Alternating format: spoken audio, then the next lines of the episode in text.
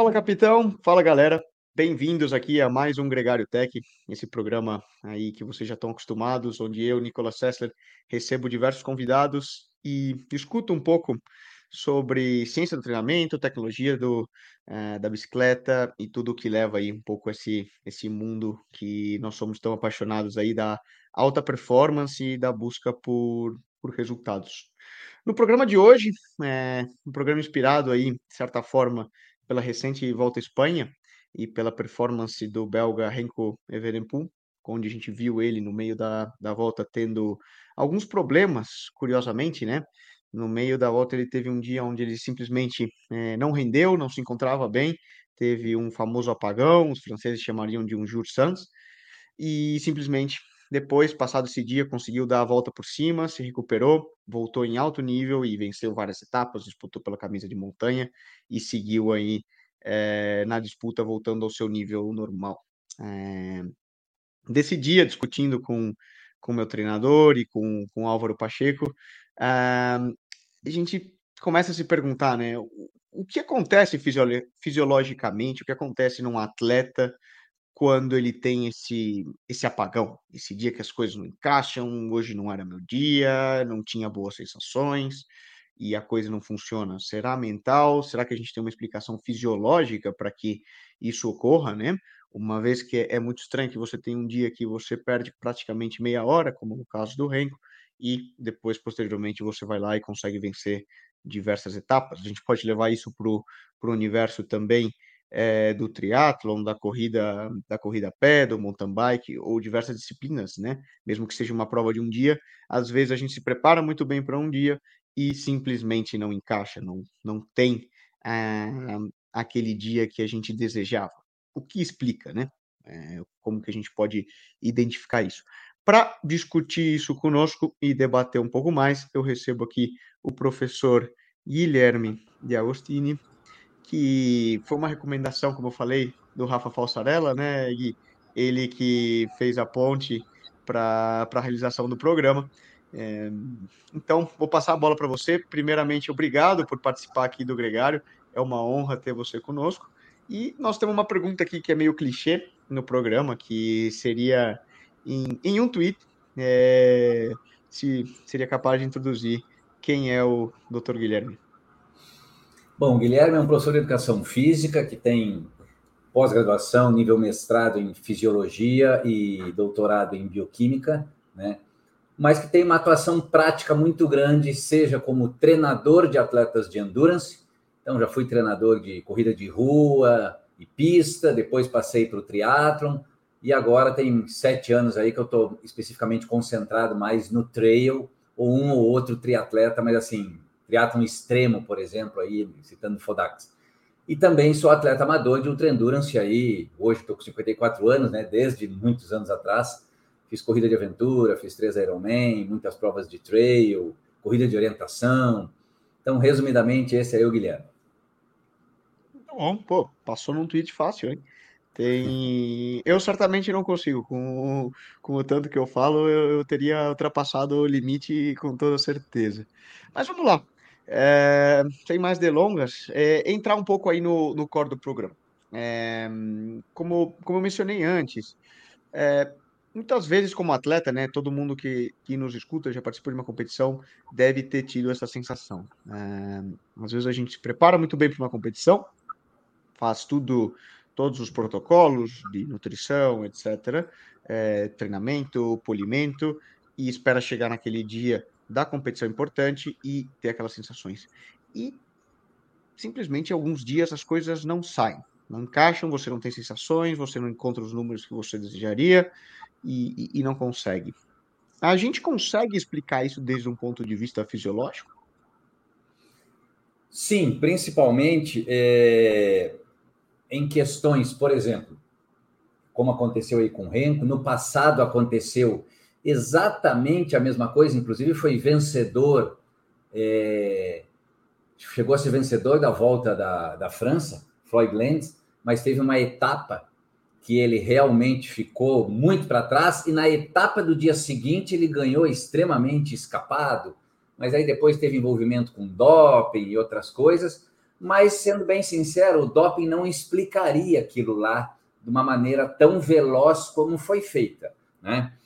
Então, para nós pontuarmos o famoso, aqui no Brasil, pelo menos a gente cita assim, pô, hoje não era meu dia, né? O problema é que para muita gente esse hoje não era meu dia está sendo quase todo dia de competição. E isso passa a ser um grande problema. Por quê? Porque passa a aumentar uma das variáveis que pode explicar isso, que é o lado da pressão psicológica.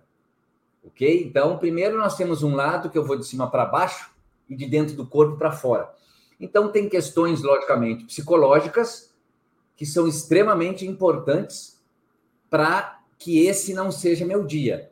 O problema é que nós estamos falando de esportes de endurance, que são esportes de longa duração, onde a pressão psicológica, pelo menos pelo erro, é menor.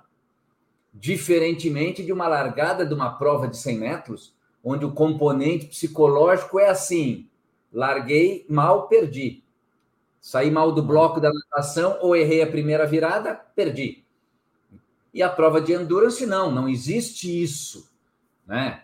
Você pode até assim, não, perdi uma esteira numa prova que tem roda, por exemplo, um teatro olímpico, mas mesmo assim, pelo menos se desenvolve durante uma hora e quarenta. Margem para tem margem para ajustes, né? Quando vamos pensar Isso. quanto um, maior a duração, maior a margem para ajustes. Até pensar numa prova de vários dias, né? No caso do ciclismo, em que pô, talvez você não tenha um dia, algum dia R, tenha uma eh, tenha, né, um furo de pneu, um problema técnico. Sim. Pô, você tem 21 dias para ajustar. Exato. Mas o problema que aconteceu com esses dois ciclistas, principalmente agora na, na Volta à Espanha, é que o tempo que ele tomou no dia ruim acaba é, comprometendo a competição inteira, até porque na, naquele nível, né? Se a hora que você toma só um minuto, você já é complicado, imagina tomar o tempo que ele tomou. Mas aí fica muito difícil a gente dizer numa etapa, pelo menos numa prova de multistágio, que o problema foi psicológico porque não dá para reexplicar o ganho que o atleta teve depois. Fala assim, não, só naquele momento eu desconcentrei ou alguma coisa assim. Não, essa questão de concentração é muito importante é, em provas onde tem um componente técnico muito grande. E aí essa desconcentração pode te levar a um erro. Por exemplo, vou dizer, na, na ginástica artística isso acontece toda hora, né? Agora, numa prova que nós estamos falando aí no caso específico do ciclismo, que seja uma prova de corrida de rua, por exemplo, isso é mais difícil de acontecer, ok? É lógico que a pressão, a pressão psicológica pelo resultado, mas aí eu vou falar mais em prova de dia único, te coloca na linha de largada de um nível de estresse, de ansiedade, né? E que isso sim pode comprometer todo o andamento da prova com certeza isso te suga energia, vamos dizer assim. Então, essa poderia ser uma explicação para a prova de dia único. Eu não acredito que prova de estágio, a pressão psicológica vai influenciar ainda mais em estágios intermediários, que já está andando o processo ali, entendeu? Mas, como eu falei, de dentro para fora e de cima para baixo, então, saindo do lado psicológico, nós temos questões de variáveis fisiológicas, né? Então, entra aí um nível de, não vou dizer de fadiga pré-prova, mas realmente você estava treinado para o nível de expectativa que você colocou. Esse é um ponto. Uhum. Então, eu imagino que eu aguento pedalar junto com aquele pelotão, ou eu imagino que eu consigo suportar esse pace e aí esse assunto é extremamente complicado para nós aqui no triatlon, porque eu acho que tem muita gente se prejudicando com pace errado, vamos dizer assim, na, na etapa de, de bike, tá? Então esse lado fisiológico, ele sim pode te comprometer, desde o lado de quanto eu estou treinado ou quanto eu estou cansado, e isso pode me levar a uma estratégia errada, né? Mas também o que eu acredito que pode ter acontecido com alguns atletas é questão alimentar. Tá? Então, por algum motivo, eu não vou dizer negligência, não, mas por algum motivo pode ter acontecido naquele dia, sim, algum problema na alimentação, algum problema na reposição, principalmente de carboidratos, né? E que o atleta teve uma uma diminuição. Intradepletado naquela etapa, vamos dizer, né? Sim. Os estoques é, limitados. Exatamente. Ou uma diminuição, que isso acontece muito, tá? Uma diminuição da atividade do sistema nervoso central momentânea. Por que momentânea? Porque depois você corrige. E isso você consegue corrigir, consegue corrigir durante a prova. Se por algum motivo eu comecei a deixar minha glicemia diminuir, por um erro meu, um descuido, por exemplo, automaticamente o cérebro vai diminuir sua potência instantânea. Isso é automático, ele vai aumentar a percepção do esforço, diminuir a potência instantânea, para quê? Para preservar o açúcar no sangue, até para manter o cérebro bem vivo. E aí você consegue uhum. corrigir isso, só que gasta tempo. E nesse tempo de correção, talvez você já sobrou do pelotão principal e acabou a prova naquele dia para você. Porque aí a distância só vai abrindo depois que você né, sobrou do. Muito se, falou, muito se falou se isso não foi o problema do Floyd Lenz na época. Tá? É, o queda... Pogacar no ano passado, né? Eu lembro ah? de uma etapa no, no, Tour de France, que acompanhou o Tour do ano passado, o Pogacar teve uma etapa que ele teve um, talvez muita gente chama, né, o prego de fome. Exatamente, é, prego de fome. E é, não se alimentou corretamente, você tem a, a queda na, na, glicemia, acaba esvaziando os estoques de glicogênio, é muito difícil repor isso de maneira instantânea, né? E agora, isso pode acontecer num erro no processo recuperativo entre uma etapa e outra? Por exemplo, ele não fez uma reposição é, Olha, de uma etapa ou outra de acordo? Vou te ser sincero, poder pode, mas eu acho que seria uma negligência incrível da equipe e do próprio atleta. E dele. É mais fácil acontecer isso, de novo dizendo, numa prova de etapa única, onde a gente até brinca, né? Hoje o ritmo do pelotão estava tão forte que não deu nem para botar a mão na caramanhola, né? Então, brincando que isso pode realmente sim levar agora uma não recuperação alimentar do dia para o outro, principalmente nos atletas desse nível que nós estamos falando, que estão acostumados a fazer isso, é só se realmente ocorrer uma negligência, e aí eu coloco equipe e atleta junto de não ter autofiscalização, vamos dizer assim. Porque realmente, fazer uma etapa longa, não alimentar direito no pós-prova até a largada do outro dia, com certeza vai ter uma queda absurda do desempenho, entendeu? Mas eu acredito mais em, vou botar uma, um, em erro durante a execução da prova. Por algum Sim. motivo, o atleta teve uma, uma baixa ali durante a execução da prova e que pode ser explicado até por questões alérgicas. Vou inventar uma coisa aqui, mas o atleta foi picado, vou inventar, por um marimbondo durante a prova. Cara, isso daí uhum. pode diminuir a performance se ele tiver uma, um início de uma alergia, não precisa ser alergia grave, né? De levar o cara para o hospital. Um asma, né? Por exemplo, é, pode ter uma exatamente. reação de broncoespasmo. E amanhã o cara já está bem. Sim. A mesma coisa com a glicose. Não, não mantive a glicemia normal hoje, amanhã eu estou 100%. Então é um erro que você paga caro por questões de tempo, mas é um erro Sim. naquele momento e tem outros dias para você performar normal. Agora, quando a prova é única, né, cara, dia único, aí é, é, é complicado esse erro. E eu não sei o que está acontecendo, porque esse erro, na minha opinião, ele está meio. Você mencionou a questão da alimentação. Hum, vamos pensar no, no, oposto ao mencionado de um erro de é, não comer o suficiente. É, quando a gente tem uma prova, vou, vou trazer mais talvez para o universo de provas de um dia, de triatlon e etc. É, a própria ansiedade pré-prova faz com que você tenha esse medo a ter um prego de fome e acabe comendo muito. É muito comum. Mesmo durante provas por etapas, é muito comum que, que atletas iniciem a prova de etapa e terminem 2, 3 quilos mais pesado. É, e, e, não por retenção de líquidos, não por inflamação, porque a própria ansiedade pelo medo, né, a, a intensidade, o que vai ser a prova, enfim, como cada um responde, leva a que muita gente coma demais até. Isso pode levar a um bloqueio no, no corpo? Cara, é tipo assim, que isso pode acontecer, com certeza, até porque realmente acontece, né? A pessoa tem gente que termina uma prova mais pesada do que largou, e aí isso daí foi mais por questão hídrica, né? E é que é um caso perigoso, principalmente se essa hiperidratação for só de água, pode levar o cara até uma hiponatremia e consequências mais sérias. E tem muito atleta amador que termina a prova mais pesado do que largou, mas eu estou falando só do momento da prova.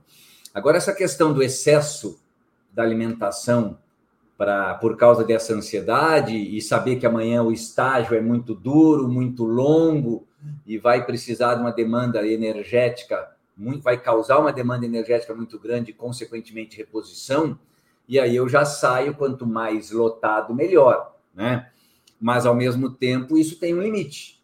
E nós sabemos que cada grama de carboidrato que a gente retém no corpo e que a gente pode dobrar essa reserva, ela retém quase 3 gramas de água. Então, esse aumento aí de 2 quilos é muito fácil de acontecer. E todo atleta que se pesa frequentemente, ele já notou isso, que quanto mais ele treina no final de semana, mais ele está pesado na segunda-feira. Por quê? Porque ele teve uma grande depressão no treino de ciclismo ou de corrida de sábado e domingo, e aí comeu bastante e teve esse, essa retenção de alimento na forma de energia e de água presa nessa energia. E aí, segunda-feira, ele pesa e está um quilo e meio mais. Mas como treinei tanto? O dia certo de pesar é quarta-feira porque já deu tempo de voltar à alimentação normal e eliminar o excesso de retenção do corpo. Né? Esse é um ponto também é, importante, é lógico, depende do calendário do atleta, né? calendário semanal. Mas também, com certeza, pode acontecer. Agora, é uma resposta perguntando: no nível dos atletas que nós estamos falando, é possível isso acontecer, cara? É possível, é possível não ter esse acompanhamento, é essa informação tão perfeita? É possível, é possível. É, muitas vezes, é, falando com o próprio Rafa, e, e eles se impressionam quão empírico e quão pouco controlado pode ser o, o esporte profissional ainda, mesmo nesse nível. É, claro, você tem equipes que trabalham de uma maneira mais é, minuciosa, mas algumas equipes acabam fazendo de uma maneira mais relaxada, até por questões de budget, né? Não por acaso as equipes com mais verba uh, apresentam melhores performances e as equipes, vamos dizer, mais pobres acabam uh, tendo. Acho que tudo tudo acaba somando um pouquinho, né, nesse, nesse sentido, mas é, é, é possível, porque os atletas são, na, na realidade, são livres, né, ninguém vai impedir quando você Sim. pensa, né? Você está num buffet ali no jantar ou depois da etapa, ninguém vai dizer, olha, não coma. Ou coma exatamente isso, né? Até por, pelo aspecto mental, eu acho, né? O atleta não é um robô. Então é difícil você equilibrar, equilibrar esse, esse lado. E é. eu penso talvez não tanto no lado do, do, do, carboidrato, né? Porque a gente pensa, ah, vou comer mais, eu tô, tô colocando mais carboidrato. Mas vamos lembrar, né? É sempre que você come, você não come o carboidrato de uma maneira pura. Eu sim, sim. Vamos falar. Aí eu falo de primeira mão. Um aprendizado que eu tive nos primeiros anos de profissional. É, essa, essa ansiedade me levava a comer mais, né? E mas você acaba comendo, consumindo não o carboidrato que é o que você quer. Você consome um montão de gordura. É, normalmente está comendo em, em, em, restaurantes, né? Em uma comida que não é tão controlada, muitos produtos industrializados. E, e, talvez mais por esse lado, isso sim te deixe um pouco inchado e leve a um, a um possível bloqueio, né? Quem nunca vão pensar, foi no rodízio de pizza, no outro dia sai para treinar. Você fala, ah, eu vou muito bem. Não, você vai com a sensação é, de pesadez, de, de estômago inchado, retenção de líquido, mas não uma retenção de líquido no sentido positivo, né? É, libera muito sal. Sim, e no, sem contar que pode até ter uma soltura de intestino pré-prova, né? Por, esse, por você comer demais uma coisa que você não estava acostumado a comer, né? E geralmente quando a gente vai para pizza, né? A pizza tem um componente de gordura muito grande. Então, quem não tá, quem vem na, na dieta certinha ali, de repente muda de forma brusca, mas é aquilo que eu falo, essa mudança de forma brusca acaba sendo um erro. Agora, não vamos inventar o culpado do erro, mas que tem, tem. Não. Então... Normalmente consegue encontrar. já tive é. muitas vezes, e, e, acho que vamos pensar voltar para o âmbito da alta performance e tentar explicar porque talvez ou tentar explicar não, né, mas tentar entender o que poderia levar. Algumas vezes eu já notei que você mencionou o componente alérgico, né? E, e isso é, é incrível. Eu sou, eu tenho muita, eu sofro muito com alergia na época da, da primavera, por exemplo, aqui na Europa. Uhum. E é uma coisa brutal. É de um dia que tá chovendo e você não tem a chuva limpa o pólen do ar, né? De e muito bem, aquela coisa que você fala, nossa, hoje eu não tenho dor, as coisas vão excelentes.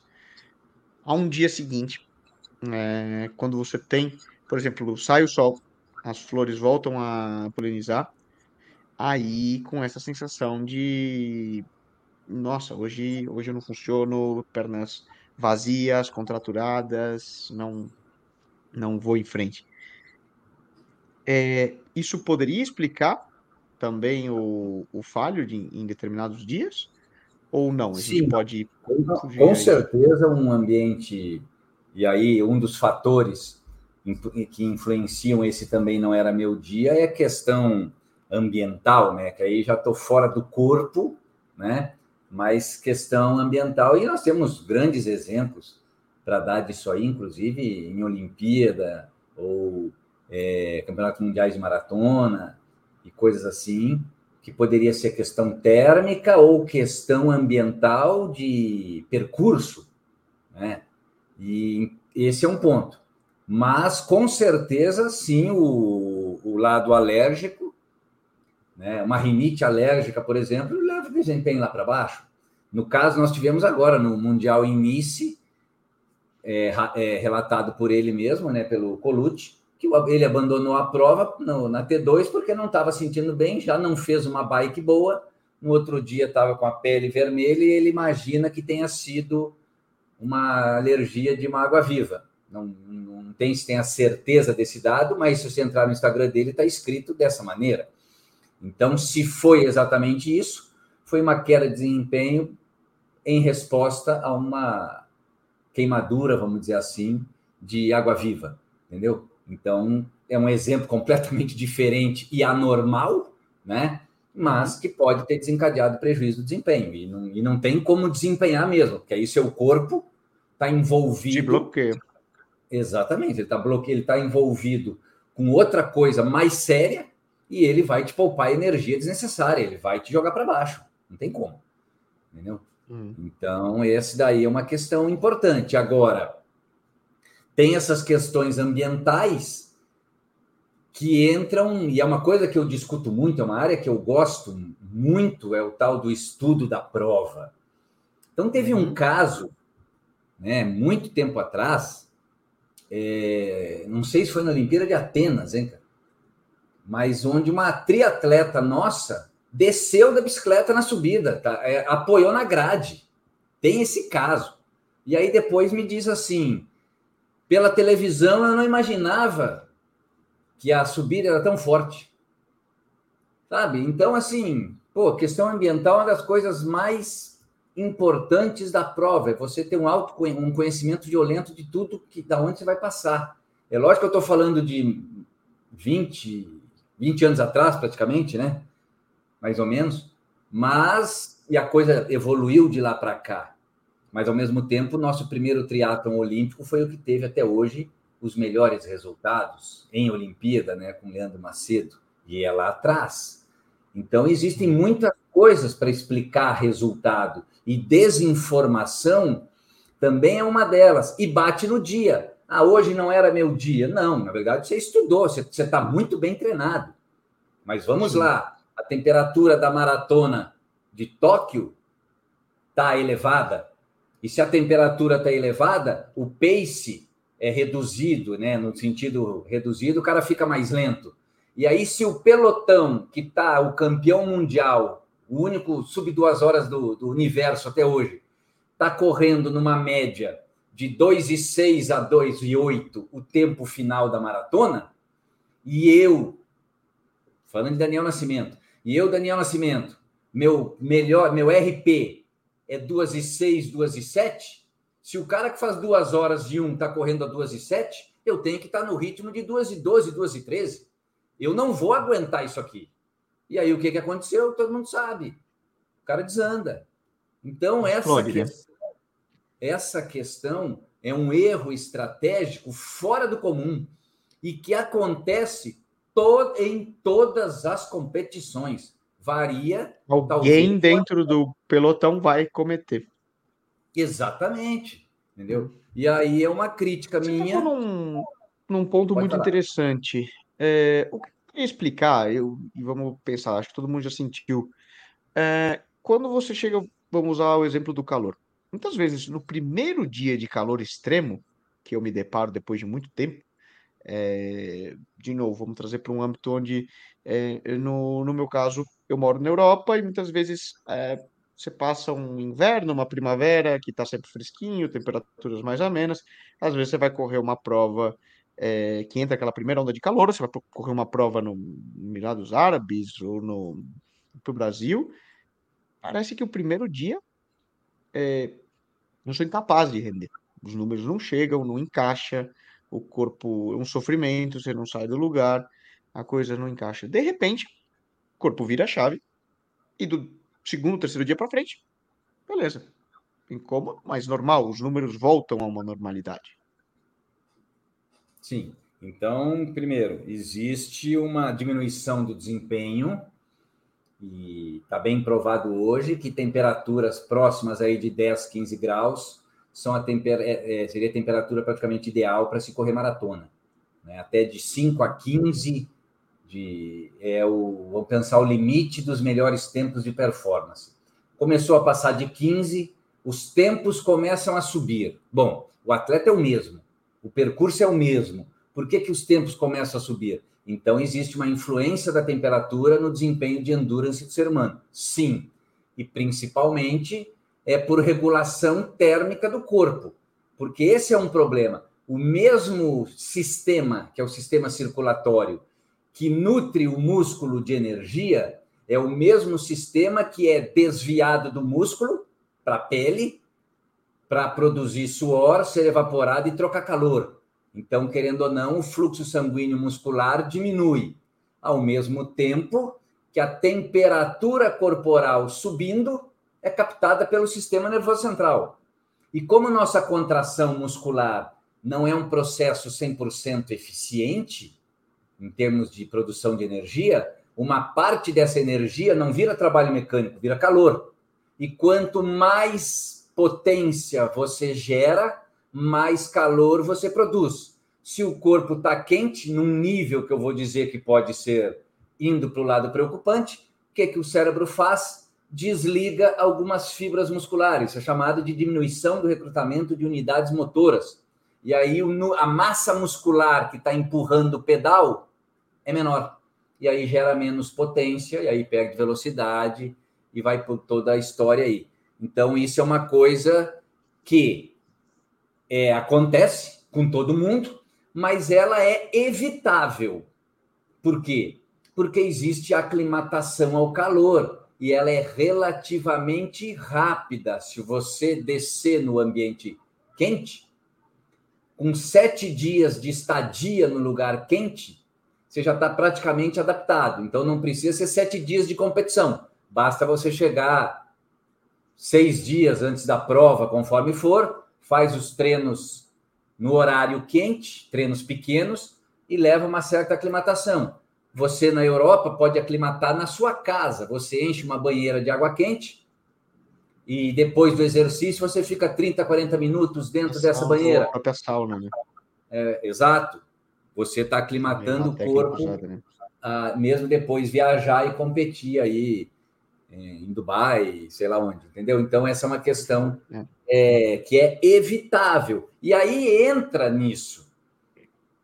Por quê? Ah, porque hoje, cara, não era meu dia. Mas por que, que não foi meu dia? Ah, porque estava mais quente que o normal. Perfeito. Mas isso podia ser evitável. Então, essa é uma questão do quanto do hoje não era meu dia realmente estava escrito lá no calendário divino que ó, hoje o Guilherme não vai funcionar, haja o que houver, ele não vai funcionar. Ou Fui eu que fiz com que aquele não seja meu dia? Essa é uma é, questão. Em linhas gerais, em linhas gerais, a conclusão que eu chego, é, que eu começo a perceber é que justamente o hoje não é meu dia é extremamente evitável com profissionalismo e preparo anterior. O máximo que você consiga analisar antes e cobrir de, de variáveis, melhor. Obviamente, talvez seja impossível que você cubra todas as variáveis, como a gente mencionou numa alergia. Uh, talvez você passe por um, um, bosque onde tem uma planta que te gera uma alergia, ou tem, como você mencionou, né, uma abelha que te pica. Mas, no geral, vamos pensar, pô, é, com um preparo prévio, com adaptação climatológica, com, com cuidado na alimentação, com cuidado pré-viagem. Muitas vezes, né, a gente não considera, mas no, no âmbito do triatlon, é, principalmente nacional, se for pensar, talvez o atleta viaje um dia antes da prova, quantas horas dentro de um veículo, isso gera um desgaste também, né? Sim, sim. Uma própria retenção de líquido. É, é claro que o dia após um que você passou seis, sete horas dentro de um carro, você tem uma retenção de líquido pela viagem, tudo, e, e talvez você leve algumas horas em que o corpo é, se encaixe. Seria um pouco a definição, né? Se, se você se definir, seria isso. Sim, e, e, na minha opinião, é, é, exatamente isso. Agora, tem uma questão que é mais difícil de nós controlarmos, que é a questão psicológica. Né? Essa é uma questão difícil de controlar, porque o atleta ele está muito bem treinado, ele fez a aclimatação, ele está tudo certo, fez o polimento perfeito, mas o controle dele da cabeça, a ansiedade pré-prova, o nível de cobrança, Pô, quantos atletas eu já vi, e isso acontecia muito no Teatro Internacional de Santos ou no Troféu Brasil, do atleta chegar lá, nessa época eu estou falando, não existia lista de inscritos por internet, né? Aí você chegava lá depois e via o painel. E aí você colocava o dedo e ia baixando o nome para ver quem que seriam seus adversários na prova, quem que seria, entendeu? Pô, você já está preocupado com quem está inscrito na prova, já não está normal, né? Tem uma entrevista de uma medalha de prata na Olimpíada no judô, uma brasileira lá do Rio Grande do Sul, cara, que pela entrevista que ela deu, infelizmente, você sabia assim, cara, ela já entrou com a medalha de prata ganha, mas já entrou com o ouro perdido, porque ela deu a entrevista chorando e falando assim: e agora, o que vai ser da minha família? Pô, se você entra para uma final olímpica de judô, preocupado com o que vai ser da sua família, se você vai ganhar ou vai perder a luta, você já perdeu em algum momento te é. desconcentrou é. ali, entendeu? Então, esse lado psicológico, ele acaba sendo extremamente importante, absurdamente importante. Mas, mais uma vez, eu falo, talvez em esportes onde o erro instantâneo é muito grave. Judô, você toma um ipom, acabou a luta na hora. Largou mal na natação, perdeu a prova. A endurance já não é tão assim, mas eu sei que o atleta se cobra Tá? E esse atleta se cobrar pode induzir a um erro durante a prova, mesmo que seja uma prova de várias horas. E aí tem que ter um trabalho é, fantástico aí da psicologia do esporte. Eu sei que a gente está falando de uma coisa que nem todos têm acesso no Brasil, né? Eu venho de uma área que quase nenhum tem, que é Quer dizer, fui três anos convocado para a seleção brasileira de trail. Durante duas vezes eu pude ir, né? O meu estava doente, não fui. Mas fui para o Mundial na Europa, na, na Itália e em Portugal, como técnico da seleção. E eu te falo que nenhum dos atletas nossos lá tem acesso tem um preparo. à psicologia do esporte, porque o trail running é composto de, de pessoas mais simples, vamos dizer assim, até com questão de poder aquisitivo. Não vou dizer que todo triatleta é rico, não, mas estão num esporte onde, para se manter nele, tem que ter um envolvimento financeiro muito maior. Né? Claro. E aí e eu não sei. Você com, com teus atletas, é, vamos pensar, como que você poderia trabalhar esse preparo psicológico e, e fazer esse repasso antes das provas para evitar ao máximo esse esse dia do, do apagão, um dia que ele não tem uma, uma boa performance e entregar, vamos pensar, né? O máximo dele. Porque muitas vezes tá. um, uma má, mal setting de goals aí, né? Ele uhum. se, se, cobra mais, ou ele quer, como você mencionou, realizar um tempo que não é factível para ele, isso também pode gerar, gerar uma desilusão. Nós vamos pensar o que você trabalharia e faria antes para que aquela pessoa entregue o máximo dela, do rendimento que ela é capaz. Então, beleza, ótimo. Primeiro vou dar dois dados. Até hoje aqui no Brasil já teve quatro seletivas para campeonato mundial, seletiva, prova de dia único. As quatro meus atletas venceram.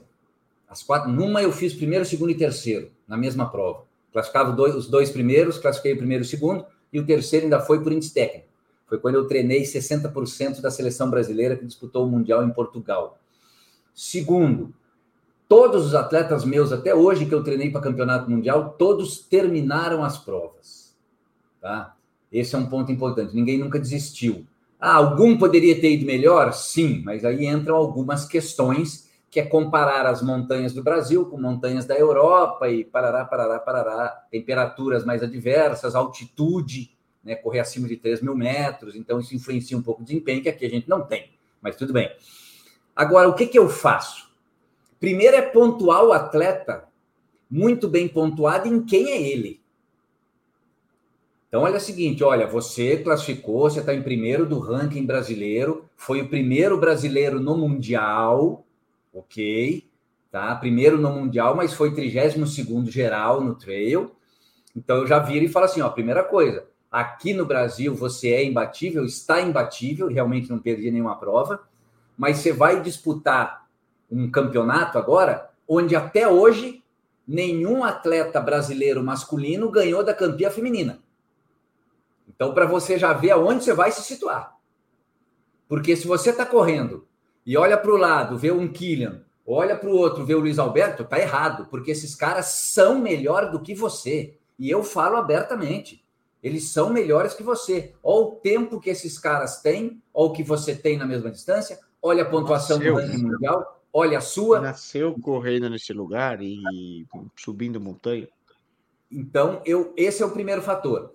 Um segundo é realmente estudar o máximo possível, mas o máximo possível, a prova, no sentido de quanto tem de subida, quanto tem de descida, como é que é o piso dela, porque o trail isso influencia muito mais do que nos outros esportes, lógico, né? Então esse é um ponto importante e eu sou adepto, e aí, se o assunto fosse maratona de rua, eu sou extremamente adepto ao split negativo. Estudo split negativo, né?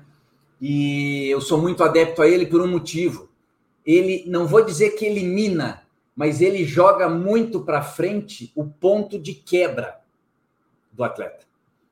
E, consequentemente, isso é uma das grandes vantagens do atleta poder ter a possibilidade de acelerar do meio para o final da prova, mesmo sendo uma prova de trail que a subida está mais no final. Então eu falo com essas palavras: se até o quilômetro tal você está num ritmo e se precisar aumentar a velocidade você consegue, tá certo. Mas se até o quilômetro tal você tiver uma percepção de esforço e que se precisar aumentar a velocidade, você acha que não vai, Está errado e você já jogou sua prova fora. Então, os meus atletas, e todos eles, dificilmente eles lideram a prova. Eles estão ali no bolo, mas eu não faço é, com que eles gastem mais do que tem, principalmente é, do meio até o metade, do início até metade, até 75% da prova. Então, talvez isso faz com que esses resultados que eu obtive deu, deram certo. E todos esses que eu estou falando, somente numa que foi seletiva juvenil, o atleta liderou a prova. Todas as outras, meus atletas vieram de trás e ganharam a prova. Estou falando de provas de 5, 6 horas de duração, que mais ou menos eram as, as seletivas. Ok? Então, isso para mim é uma coisa crucial, mas eu acho que no principal é. Vou falar os nomes aqui: Igor Amorelli, você pedala com o Widen? Pedala com o Christian Blue? Toad? Você pedala com esse pessoal que ganhou agora a prova de Nice? Não. Então, faz o seu pedal e não o dos outros. Eu não estou falando que eles pedalaram junto, que é porque saíram da água de questões diferentes. Mas tem muito essa história aqui no Brasil. E uma coisa que o brasileiro tem também curioso: Alguns atletas treinam com medidores de potência, mas não usam na prova. Treinam com frequências cardíacas, mas não usam na prova. Cara, são informações fantásticas. Ah, mas se eu ver que a minha potência está mais baixa, vai me abalar psicologicamente. Bom, então trata o psicológico, tá? Porque aí é um problema sério. Porque, querendo ou não, a gente pode ter todos os controles que tem de pace e de potência. Vamos colocar os dois mais normais, mais usados. Mas a informação mais precisa que existe para um atleta não quebrar chama-se percepção subjetiva de esforço. Essa é a mais precisa, porque ela mede a realidade daquela hora. E se hoje, por algum motivo, o meu watts dos 180 quilômetros do Ironman, que é, vou inventar aqui, 300, está sendo muito difícil de manter o 300, você vai ter que tirar o pé e manter 285 para trazer a percepção para baixo, porque esse 300 vai te complicar. E aí o que a gente mais vê aqui no Brasil, infelizmente, é, e inclusive os próprios atletas algumas vezes postam no Instagram, ah, hoje eu empolguei com a bike nova, pedalei mais forte, paguei na corrida. Ah, fiz um ciclismo mais forte, paguei na corrida. Beleza, se for prova, treino. Agora, pera lá, gente. Campeonato Mundial, Olimpíada, não é para aprender. Eu já cansei de ouvir o tal do resultado do hoje não era meu dia, mas serviu de aprendizagem. Não, não vem com essa história, pelo menos para o Guilherme. Aprende em prova treino, aprende em treino, aprende. Agora não vai para Olimpíada para aprender, não. Vai para executar.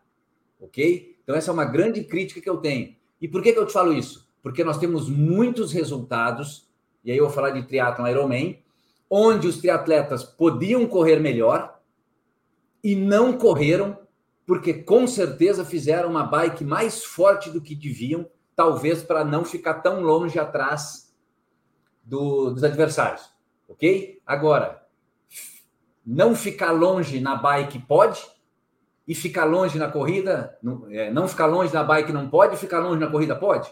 Então, estou com, por exemplo, um, um exemplo aqui, ó, do 2022, do próprio Igor.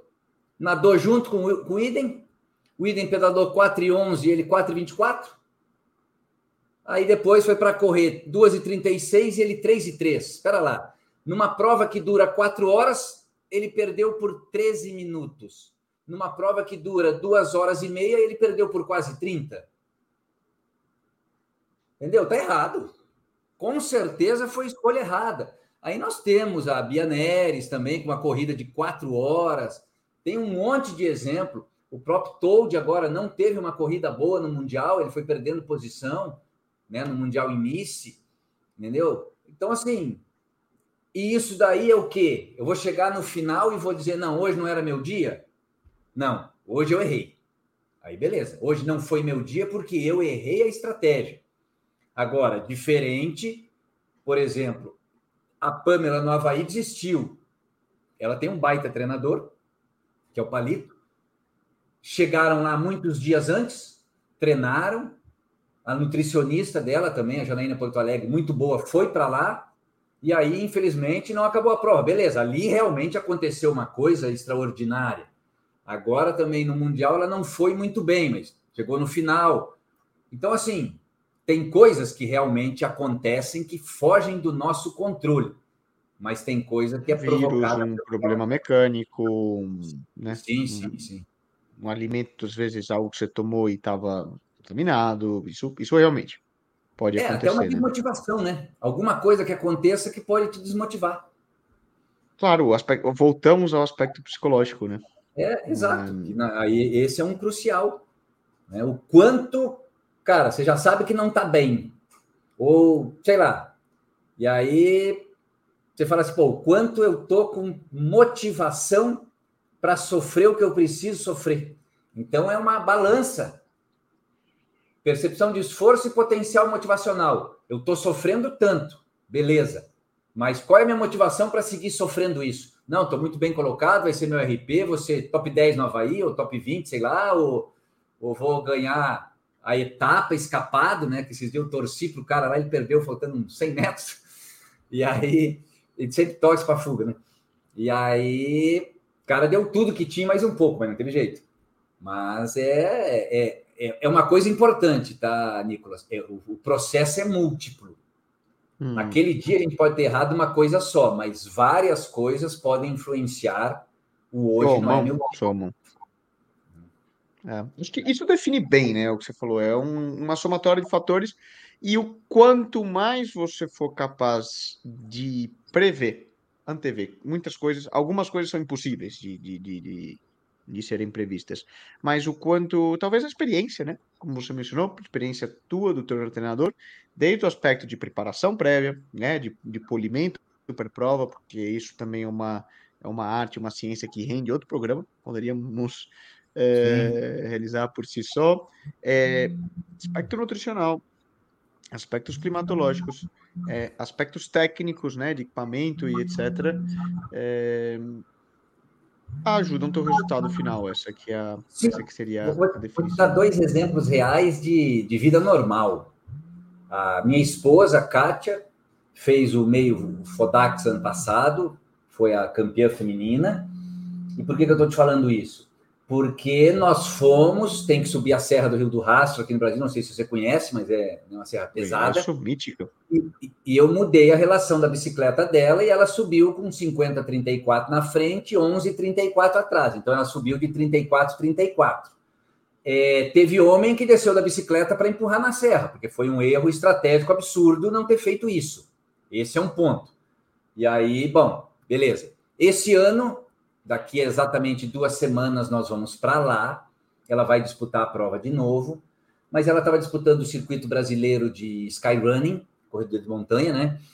E inclusive estava tá em, terceiro lugar geral no circuito, mas ela teve uma lesão e rompimento do cruzado anterior, uma lesão total. Isso foi em junho. Aí ficou naquela, já opera, ah, não, quero tentar fazer a prova, quero tentar fazer a prova, e vai fazer a prova conseguimos adaptar uns treinos, ela vai fazer a prova. Entrei na previsão do tempo hoje. Para o dia da prova, dia 30 de setembro, por enquanto a previsão é chuva. O trajeto de corrida é numa estrada de terra. Ela estava pensando em correr com um tênis, eu já virei e falei, pelo menos, que é tênis de estradão, leva um de trail, que tem mais trava, escorrega menos. Chuva. Exatamente. Então, isso tudo pode ser pensado antes, cara. É. Eu acho que essa é uma questão, entendeu? Eu acho que essa não, não é que é uma questão, mas talvez seja a questão, né? É. Principalmente. E, e, sobretudo falando em provas de um dia e o âmbito, né, como você mencionou, é, de, de, provas de triatlon e, e etc. O, realmente, quando, quando algo acontece, algum falho houve.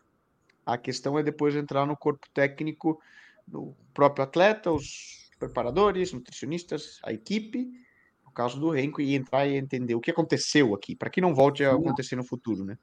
Não, com certeza. Talvez o caso dele é, é, é, é, é, um caso extremamente curioso. Eles devem, logicamente, já entre eles lá, saber o que aconteceu, ter a informação do atleta, né? Nesse ponto, tem que ter a informação do atleta ali, tem que pegar todos os registros. E essa é uma coisa extremamente importante. Olha só, Nicolas, por exemplo, voltando ao, a algum brasileiro que treinava com potência e não competia sem. Olha que dado importante você perdeu de passar para o seu treinador caso aconteceu alguma coisa na prova. Qual era a potência que, que você estava? que não. Será que a potência, é, vamos dizer, né? Será que eu que fui lento, mas estava entregando a potência que precisava e os outros foram mais rápidos? Ou eu estava realmente abaixo do que eu posso entregar? Né? Pois é, então assim, você está privando a sua equipe de informações importantes da qual você se preparou meses para aquilo e no dia da prova você vai, entre aspas, descontrolado. Tudo bem que a percepção de esforço é a principal, mas eu estou falando de coleta de informação. Eu não prescrevo treino por frequência cardíaca. Exato. Eu mesmo não prescrevo treino por frequência cardíaca, mas eu gostaria que todo atleta meu treinasse com frequência cardíaca porque é uma informação a mais para analisar. É. Entendeu? Essa é uma questão. Muito bom. Cara, nós já estamos aqui com 50 minutos de programa. Uh, o tempo, tempo voa, né? É, voa mesmo. Eu acho que a gente, nesse esse final, definiu, definiu perfeitamente. É, obrigado pela oportunidade, pela, pela explicação de compartilhar um pouco da tua, da tua experiência e conhecimento conosco. Tenho certeza que todos aqui que nos escutam vão poderão aplicar um pouco do que escutou aqui na, na sua preparação para as próximas provas, né? E, e, lembrar desses fatores, né? Que às vezes é o, o, feijão com arroz. São coisas tão básicas, mas que às vezes a gente está, né? Redes sociais, etc é, perdido e olhando para outras coisas e esquece do, do mais simples. Exato. Bem, bem, bem colocado. E só para tentar finalizar aqui, falando de desempenho, né? É uma coisa que eu ainda, vou ser bem sincero, ainda não estudei, só vi os comentários, mas logicamente eu vou atrás do, do estudo mais sério, que é agora a questão da caramanhola no peito, né? Aqui na. Então, eu estou vendo muita gente. Ontem já vi é, até um post no Brasileiro, esqueci o, o nome dele, mas é um atleta profissional brasileiro, até teve um comentário, se não me engano, da Pamela. Aí falou: ah, depois te explico aqui, que ele botou uma garrafinha com um caninho. Então, além de estar aqui no peito, ainda tinha um caninho que passava no capacete. Né? O Odd, acho que era o Odd. no camelback, mas no peito. É, exatamente. Então, eu quero dar uma estudada mais aí, porque, tipo assim, está sendo vendida bem essa ideia. Vamos ver o respaldo científico dela e, logicamente, né, quem, quem for desse meio e isso for uma coisa realmente proveitosa, passar a usar. Então, a gente tem que estar aberto ao que tem de informação. Entendeu? Isso é uma coisa. Hoje, o nível de produção científica é fora do comum. O treinador tem que estudar um monte. Cara. Eu sou professor de universidade federal, então isso me ajuda. Por quê? Porque eu sou pago para dar aula e né? estudar. Né? Tenho tempo para estudar. Essa é uma coisa. Tem alunos que estudam para mim, vamos dizer assim também, né? Agora, nem todo treinador tem esse tempo, porque o cara treina não sei quantos atletas para ganhar a sobrevivência dele. Então, isso é difícil. Então, mas conhecimento científico tá, ciência do esporte evoluiu bastante. E é um, está em constante evolução, isso que é o mais legal, né? E ter acesso Exato. a isso é realmente é, é único. Mas muito bom. É, mais uma vez, Obrigado pela oportunidade aqui conosco. Tenho certeza que depois desse papo, é, espero que volte. É, as portas estão abertas. Sempre que, que tiver, por favor, não deixe de, de comentar, não deixe de hum, propor é, suas ideias. Sempre é uma, sempre é uma honra. É, a você que nos escutou mais uma vez, obrigado hum, pela por dedicar seu tempo. Espero que esse programa te ajude e nos vemos logo aí na estrada, nas trilhas ou na piscina, onde for. Doutor Guilherme, mais uma vez, obrigado e até a próxima. Eu que agradeço o convite, Nicolas. Muito obrigado.